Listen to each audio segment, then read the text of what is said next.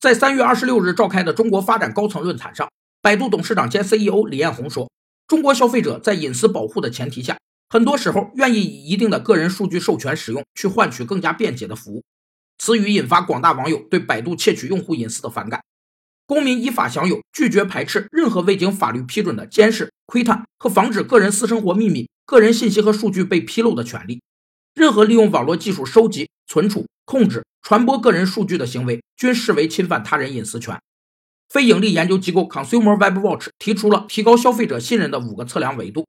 分别是身份、广告与赞助、顾客服务、修正和隐私。其中的隐私要求企业应方便消费者查阅其隐私策略，且其陈述要清晰简洁，应清楚地显示收集访问者或顾客资料的用途，应公开网站是否使用跟踪机制。